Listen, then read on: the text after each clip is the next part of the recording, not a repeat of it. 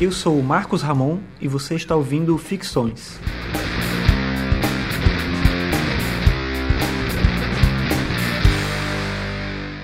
Esse é o episódio 26 e hoje eu vou falar sobre televisão.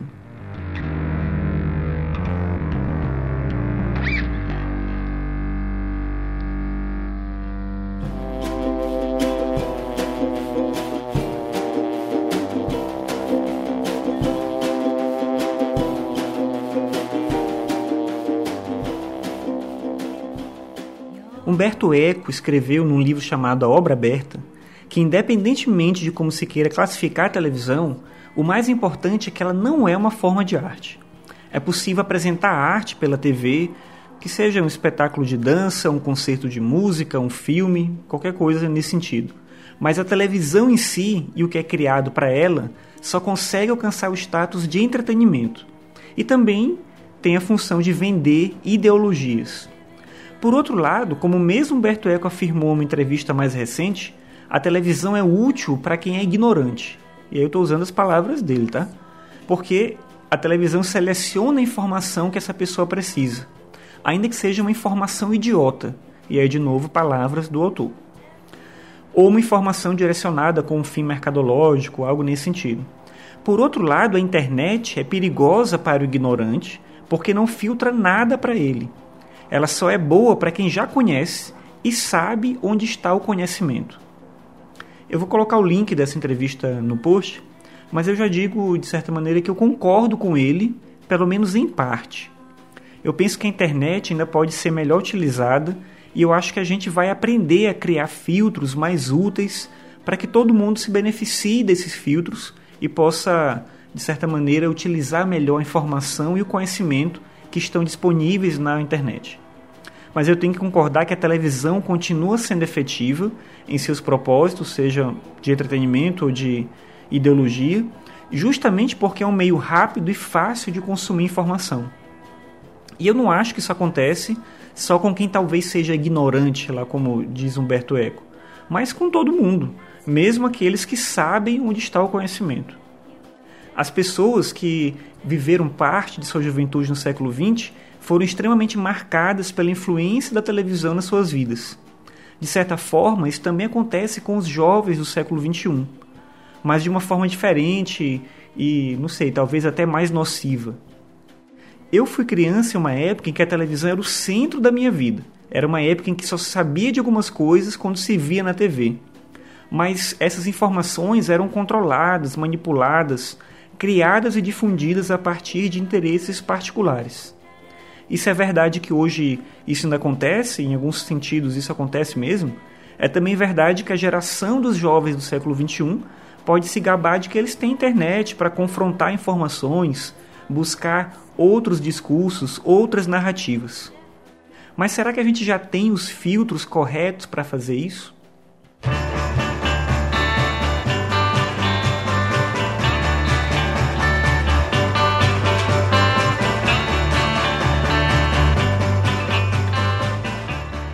No final da década de 90, início dos anos 2000, eu me lembro de ouvir muita gente dizendo que a internet ia inviabilizar a televisão. Na época se dizia que em 10, 15 anos ninguém mais ia dar credibilidade para o que ia aparecer na televisão e as pessoas ainda poderiam até consumir é, produtos no estilo televisivo, como séries, filmes, notícias, no modelo telejornal. Mas isso ia acontecer por meio da internet com blogs jornalísticos, canais do YouTube, esse tipo de coisa. O mundo ia ter mais informação compartilhada e menos manipulação, menos interferência dos conglomerados de mídia, e a gente ia viver num mundo bem melhor. Mas já se passaram os tais 15 anos, e será que as coisas mudaram tanto assim?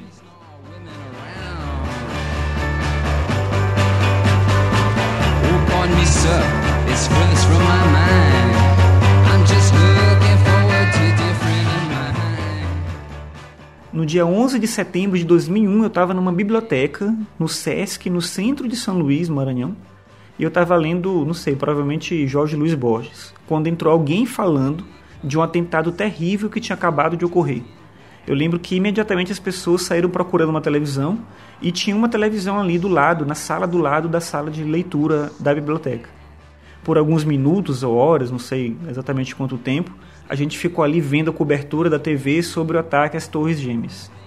Era uma época em que a internet não era barata no Brasil, nem era rápida, e a cobertura dos fatos na internet, pelo menos aqui no Brasil, não acontecia de forma muito eficiente. A televisão era o melhor meio para acessar essa informação. Mas eu me pergunto, se acontecesse um fato dessa proporção hoje em dia, as pessoas correriam para a TV ou para a internet? Acho que a melhor resposta é: depende. A internet é uma fonte extremamente rápida e eficiente de se passar informações, mas também é uma grande fonte de mal entendidos.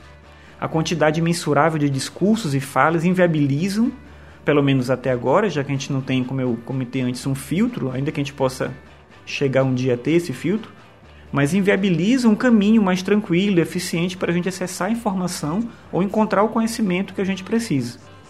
E é aqui que a televisão ainda faz sentido para muita gente, porque ela faz uma seleção das informações que as pessoas precisam, ou que elas acreditam precisar, ou que a televisão faz a pessoa aceitar ou assimilar, consumir o que seja. Por exemplo, já percebeu que as pessoas ficam reclamando do telejornal, da novela, do reality show, dos programas vespertinos que ficam explorando, vasculhando e humilhando as pessoas em rede nacional, mas continuam assistindo a esses programas? A nossa obsessão com a televisão não deixou de assistir, ela apenas se modificou, se transformou. Nós assistimos aos programas de TV ao mesmo tempo que postamos reclamações sobre eles no Twitter, no Facebook, em qualquer site de rede social. A gente discorda da ideologia propagada pelo telejornal e a gente compartilha isso dando mais espaço e mais publicidade para o que é dito nesse lugar, nesse ambiente do qual se fala tanta coisa que a gente considera que é errada. A televisão continua onipresente na nossa cultura e a internet só amplifica a sua influência.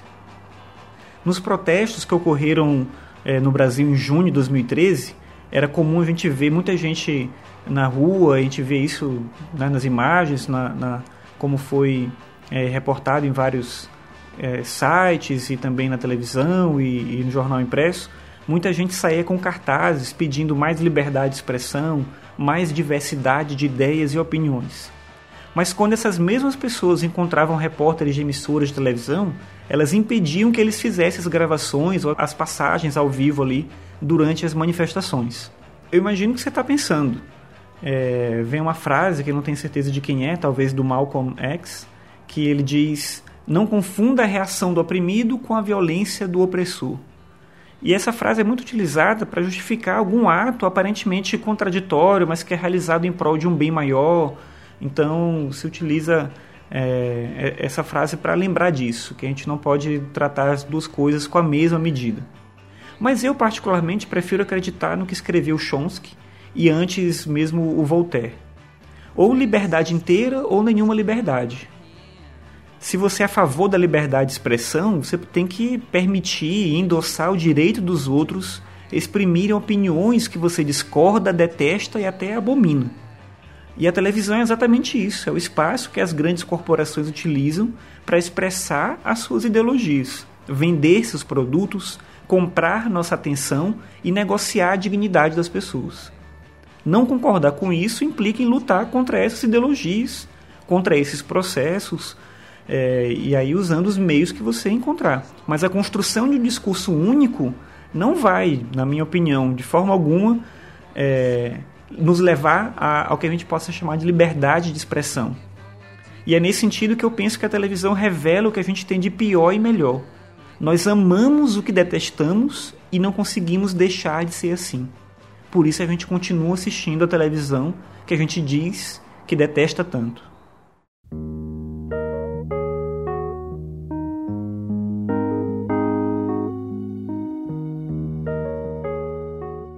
Um último exemplo aqui para pontuar a importância que a televisão tem ainda hoje. Quando eu era criança, eu adorava programa infantil, claro, como toda criança, os desenhos animados, as coisas de criança que passavam na TV. Mas, infelizmente, esses programas duravam pouco tempo, eles tinham um momento específico, na maior parte deles ali pela manhã. No resto do dia, a TV passava outras coisas que não eram para criança, E aí eu me vi obrigado a fazer outra coisa para me divertir. Jogar futebol de botão, ler um gibi, brincar na rua com meus amigos, sei lá, qualquer coisa. Hoje em dia é diferente. A TV aberta tem uma programação infantil bem restrita, na maior parte dos canais de manhã nem passa mais programação para criança. Mas por outro lado, a TV a cabo tem programação infantil 24 horas por dia. Então é possível que uma criança assista esses programas a qualquer hora e ela vai ver propaganda de brinquedo a qualquer hora, ela vai ficar cheia de desejo e inércia durante o dia inteiro. Eu sei que no Brasil tem muita gente que ainda não tem acesso à TV a cabo, isso é fato, mas para todos que possuem esse acesso à TV a cabo, ela se tornou ainda mais efetiva e vital no dia a dia e da criança com um impacto muito grande. E para as pessoas que não possuem TV a cabo, elas conseguem acessar a esses mesmos programas por outros meios, pela internet, por meio de DVDs, não sei, de alguma outra forma. O fato é, a televisão é mais influente hoje na vida das crianças do que foi na minha época.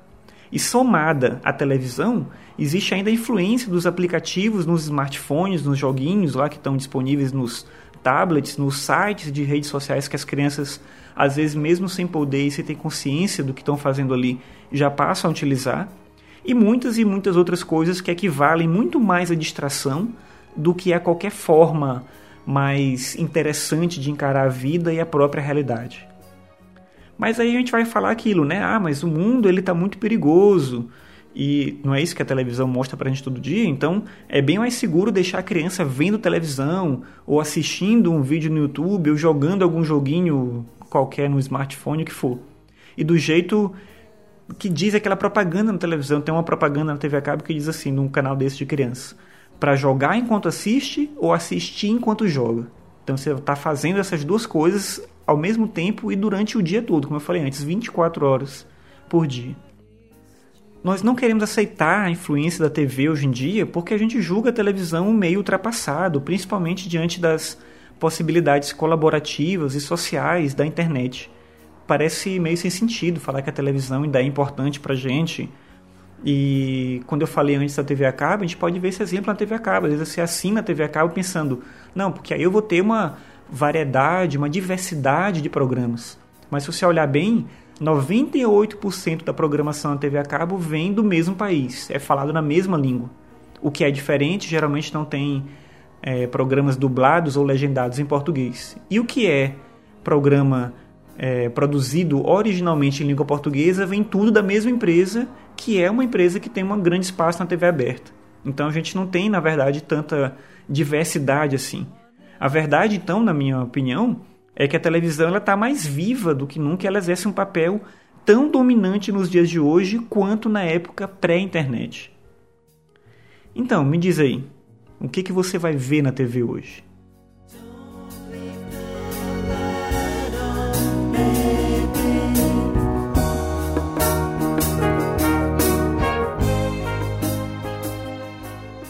Obrigado por ouvir mais esse episódio do Ficções. Você acabou de ouvir o episódio 26 sobre televisão. Nessa semana específica, eu vou publicar mais um episódio 27 sobre cibercultura.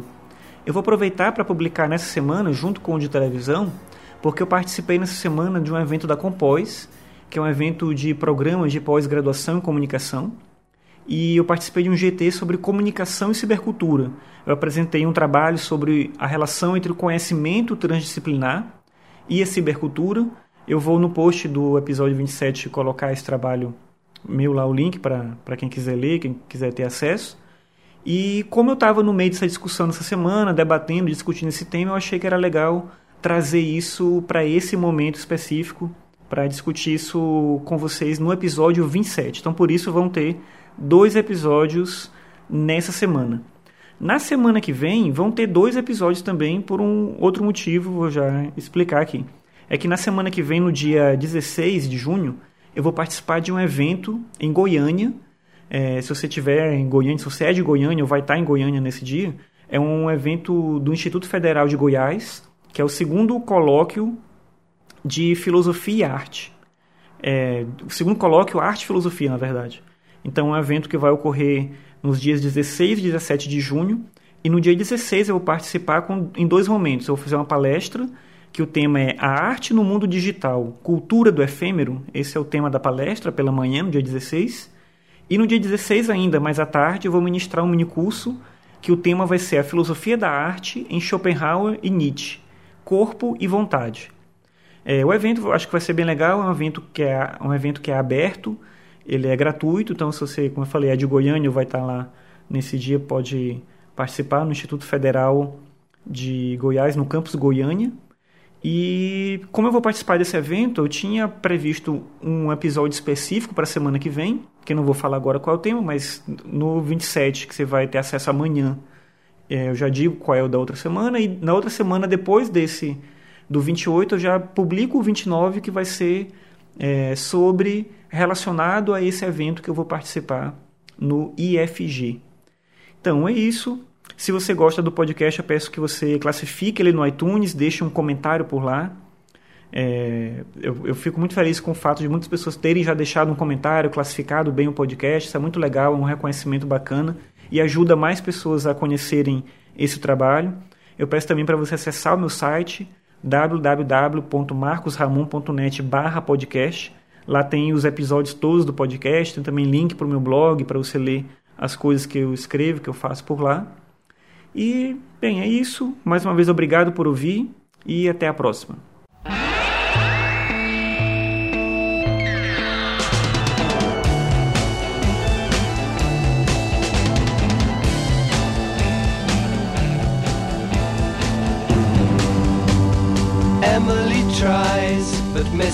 Misunderstands. She's often inclined to borrow somebody's dreams till tomorrow.